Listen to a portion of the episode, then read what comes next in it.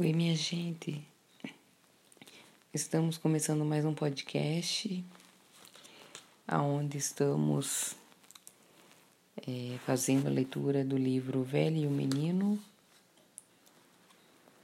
E agora daremos início à parte 2 e dos cinco desígnios. É, o primeiro desígnio é, Psyu. Foi o que o viu ao entrar no no ateliê do velho Tafu, deixando a magrela encostada lá fora. No parapeito da janela estava pousado um bem-te-vi garboso, tão colorido, com aquela listra branca no alto da cabeça, acima dos olhos, a barriga amarela, o pescoço alvo e a cauda preta. Uma bela ave, o bico negro, achatado e longo, com uma ligeira curva, dava-lhe um ar de nobreza.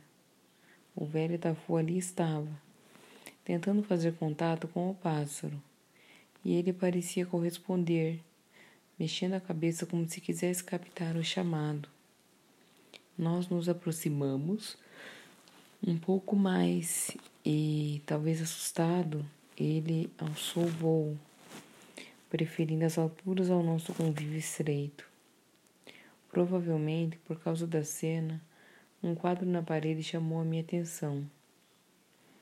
Era o perfil do poeta Mário Quintana com os seguintes versos: Todos esses que aí estão atravancando meu caminho, eles passarão, eu passarinho.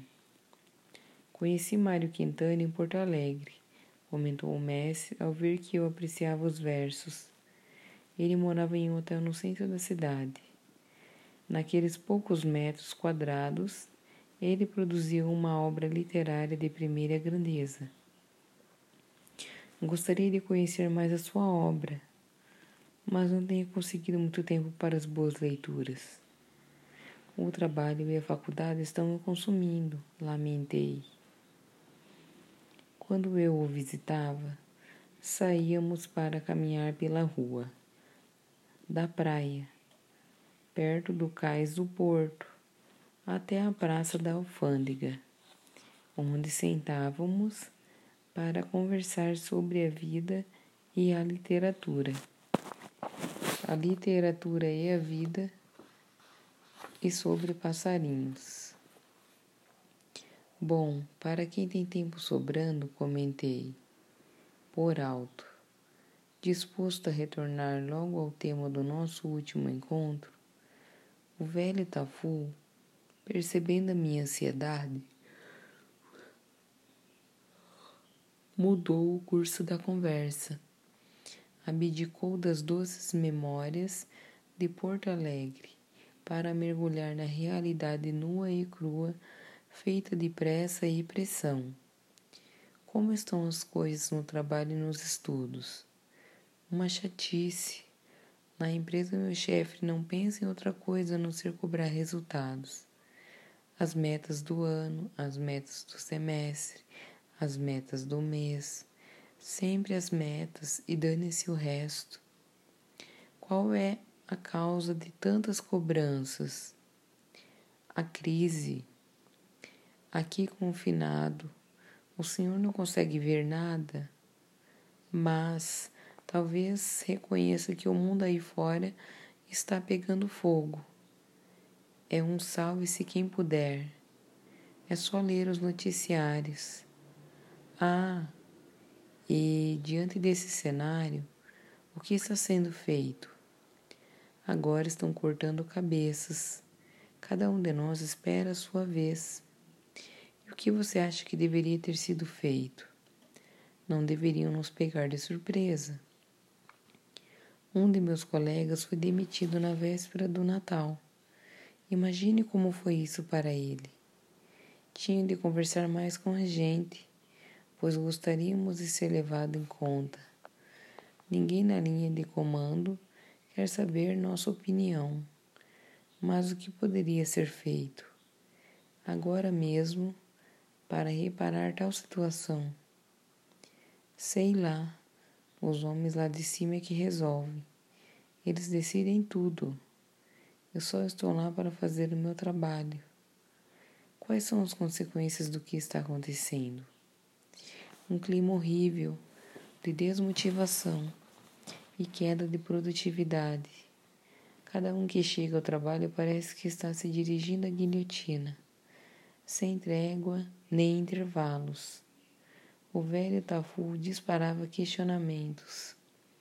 E na faculdade as coisas estão melhores. Estariam se os professores fossem mais preparados e os diretores mais exigentes com eles. O que deveria ser realizado agora e que eles não estão fazendo? Deveriam diminuir o volume de trabalhos e de livros a serem lidos, principalmente na época das provas. Acho ainda que os professores despreparados, alguns são, bares nos arredores estão repletos. De repente, o velho Tafu parou de perguntar e me encarou firme, olhos nos olhos, no afã de responder. Eu sequer havia me dado conta de que as questões foram lançadas como projéteis de metralhadora. A minha respiração estava curta. O velho Tafu me fez perceber esse detalhe. Aquele diálogo tinha sido como uma descarga de adrenalina. Tome um gole d'água e respire devagar. Ele me serviu um, com a habitual cortesia. O velho Tafu esperou pacientemente que eu me aquietasse e, confiando o bigode, pareceu voltar à carga. Qual é o problema? Logo compreendi que era uma pergunta mais para pensar do que responder. A sessão pinga-fogo havia terminado. Depois de um breve silêncio, o velho Tafu retomou o questionário em outra cadência.